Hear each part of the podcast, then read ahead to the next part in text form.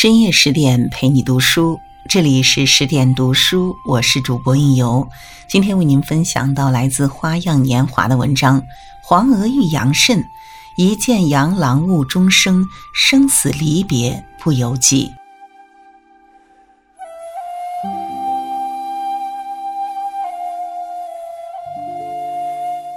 爱情是什么？千百年来，人们都在寻寻觅觅。在汤显祖《牡丹亭》里，爱情战胜了生死；而在黄娥这里，刹那即永恒，一生只爱一个人。这是一场漫天卷地的一见倾心，也是一份浓到化不开的痴。星河滚烫，你是人间理想。明正德五年，黄娥十二岁，正是天真浪漫的年纪。父亲黄科是京官，父母都是有才华的人。他自幼天资聪慧，在母亲的调教下博通经世。他工诗文，能词曲，通音律，善书札。少女黄娥一出手就是闺中即事这样的例句：“金钗笑瓷红窗纸，引入梅花一线香。楼倚野莲春色早，倒脱花瓣上东墙。”妙趣横生，激情四座。出身显贵、才貌双全的皇家小姐，引得满城达官显贵纷纷上门求亲，皇府门槛几乎被好事的媒婆踏破。这样一个各方面优异的少女，得一门家婿似乎不是什么难事。不料黄娥却统统拒绝了，因为那一年她遇上了她的情劫。那个到皇府登门拜会的年轻人，如一道光，闪了藏在屏风后面少女的眼。电光火石，有生之年，狭路相逢，他终不能免。他慌乱不已，手心已然长出纠缠的曲线，哪里由得了他？一眼万年，他一生都记得那时的怦然心动。而在这之前，他是他的小粉丝，读他的文，听他的词，背他的诗。他叫杨慎，时年二十二岁，是首府杨延和的公子。他一书封神，才华耀世。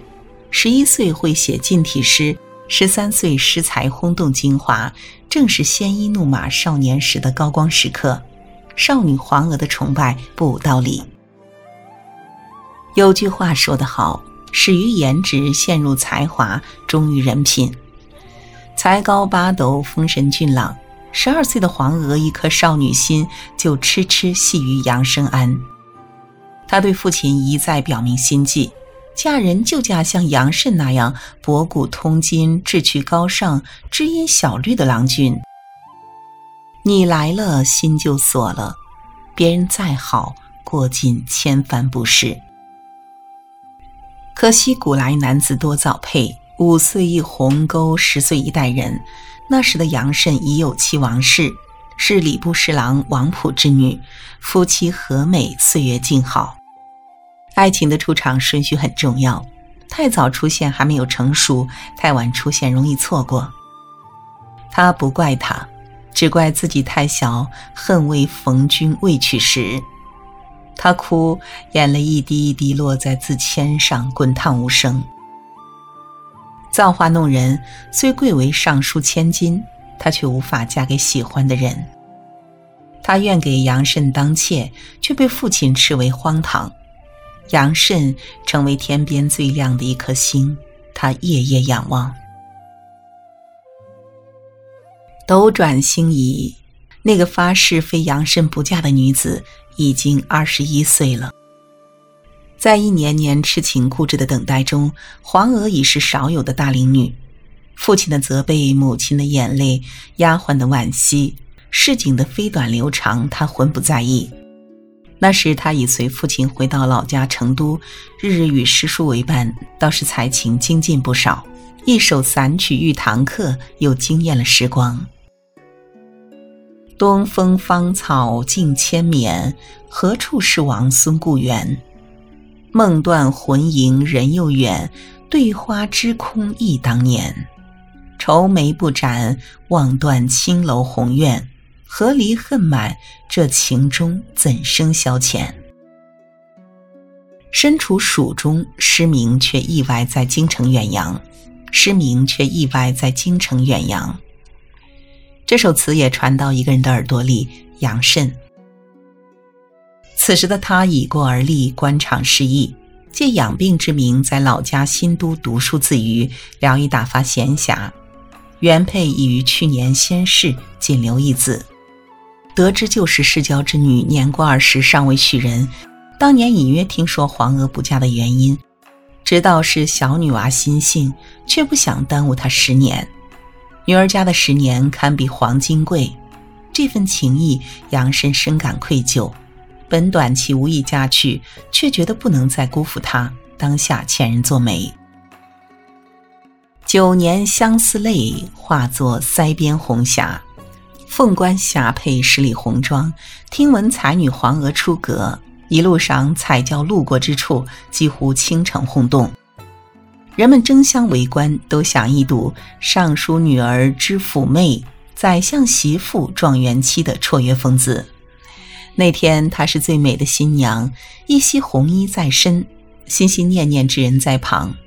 她听见自己的心如海潮般起伏，她的深安哥哥踩着七彩祥云来接她。金风玉露一相逢，胜却人间无数。正德十四年，黄娥二十一岁，杨慎三十一岁，兜兜转转，黄娥嫁给爱情。在世人看来，黄娥出生显贵，嫁入豪门，真是恣意风光。这桩婚事也是门当户对的好姻缘，才子佳人，才华比肩，堪称绝配。念念不忘，必有回响。天可怜见，九年苦等，黄娥终得偿所愿。他得到渴望的东西，一如刘备得了天下一样。两人新婚，住在状元府十六阁，正值盛夏，石榴花怒放，那枝头红花朵朵映霞。黄娥诗情顿发，写下情意绵绵的停留。移来西域众多奇，槛外飞花掩映时。不为秋深能结实，肯于下半烂生子。番咸桃李开合早，独秉灵根放故池。朵朵如霞明照眼，晚凉相对更相宜。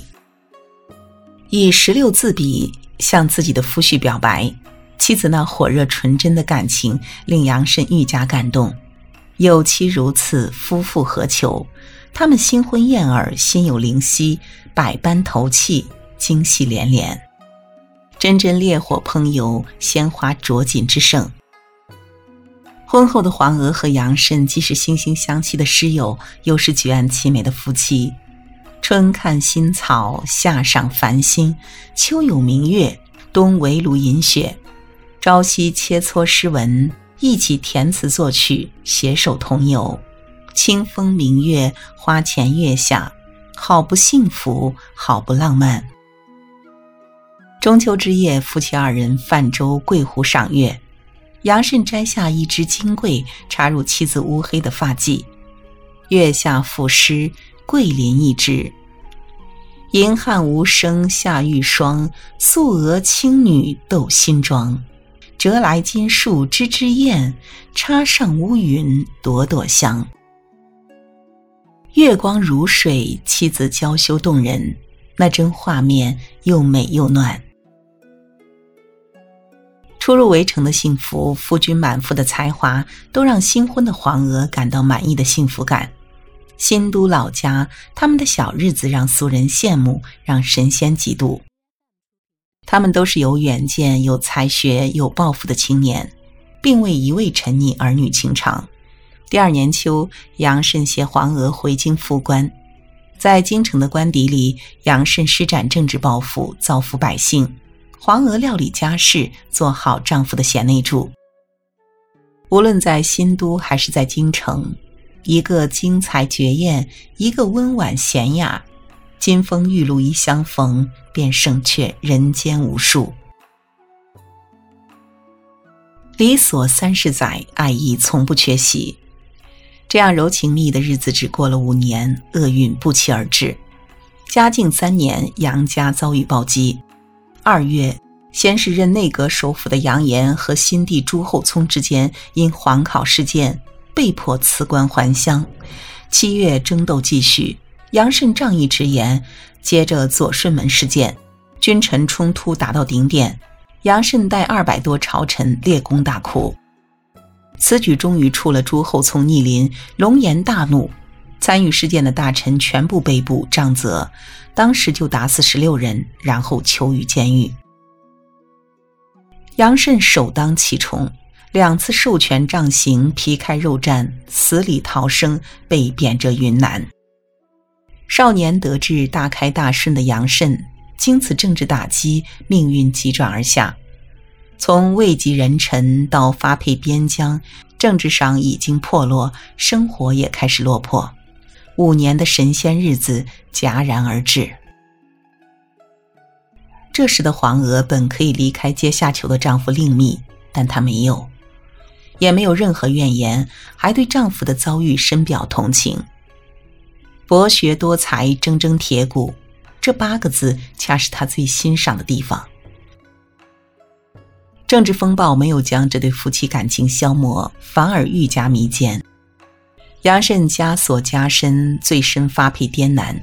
因从前其父为官时，有怀恨在心者埋伏途中遇加害，黄娥不辞辛苦，千里跋涉，亲自护送夫君，处处身先士卒，小心的防备。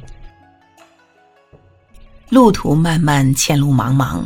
行至江陵，杨慎再也不忍心，力劝其回新都。那日寒风刺骨，千里黄云白日曛，离愁别绪，二人作诗一诉衷肠。黄娥只身一叶扁舟回川的背影萧索落寞。杨慎继续被押解南下荒蛮之地的步履蹒跚。江陵一别，从此天各一方。一个在荒蛮之地服刑，一个在家乡孤星冷月。历史命运的浮沉，这对神仙眷侣聚少离多，桂湖泛舟，月下作诗，恍如旧梦一场。杨慎的不幸，更是黄娥的悲剧。二十六岁的黄娥蹉跎九年，嫁于杨郎。蹉跎大半生与夫君不得见，痴痴缠缠，一世的心意放不下。黄娥曾陪伴杨慎在云南居住过两年，环境艰苦却甘之如饴。这一生，杨慎是唯一主角，黄娥的电影里从来没有别人。生活的最好状态是冷冷清清的风风火火，多年的分离，两人以云中锦书。聊慰相思，黄娥感性写下一封封动人、缠绵悱恻的家书，往后余生写的是你，念的是你，痴怨的也是你。诗作因不愿被人知晓，毁了不少。诗作存世不多，却被后世称为明朝女文学家四大才女之一。杨慎理性，三十多年的流放生涯并未消沉他的意志。他博览全书，完成大量学术著作，讲学会友，结诗社，游历名山大川，吟咏诗句。他的诗句被称为三百年来最上乘，终成一代文化巨人。真正的爱让他们活成彼此的一道光。万事浮沉，你是人间归途。一年年，两人攒着劲儿活着。黄娥写过，杨慎写过诗句：“生孩如有日，相伴老于梭。”天子是深深嫉恨着杨慎，在最高权威的俯视下，他是永远回不来了。中世宗一世六次大赦，都督杨慎不得还。按明律，年满六十可以赎身返家。但无人敢受理。杨慎年近七旬，曾返泸州，却被云南巡抚派人押解回永昌。累了，倦了，七十一岁，杨慎死于破庙。六旬老妪黄氏千里徒步奔丧，见到亡夫遗体，不哭，反凄然一笑。经十年，黄娥七十一岁，独自离开人世。生不同寝，死同穴，二人合葬。七十一岁是大劫，竟是同期归去。如今异地恋容易无疾而终。夫妻两地容易劳燕分飞，就是久处的夫妻也容易相看两厌。而长情如黄娥，用一生写就一个句子：“我的日子慢，一生只够爱一个人。”长情如杨慎曾写诗赞妻子：“玉堂金马曾同富贵，竹篱茅舍也共尘埃。”精神高度契合的灵魂伴侣是无人可以替代的。老来多健忘，唯不忘相思。他们分离半生，情书写到老，那颗爱对方的心从未停止跳动。真正的爱情历久弥新，历经轮回依然记得，那才是真正的刻骨铭心。黄杨之爱，所以传奇。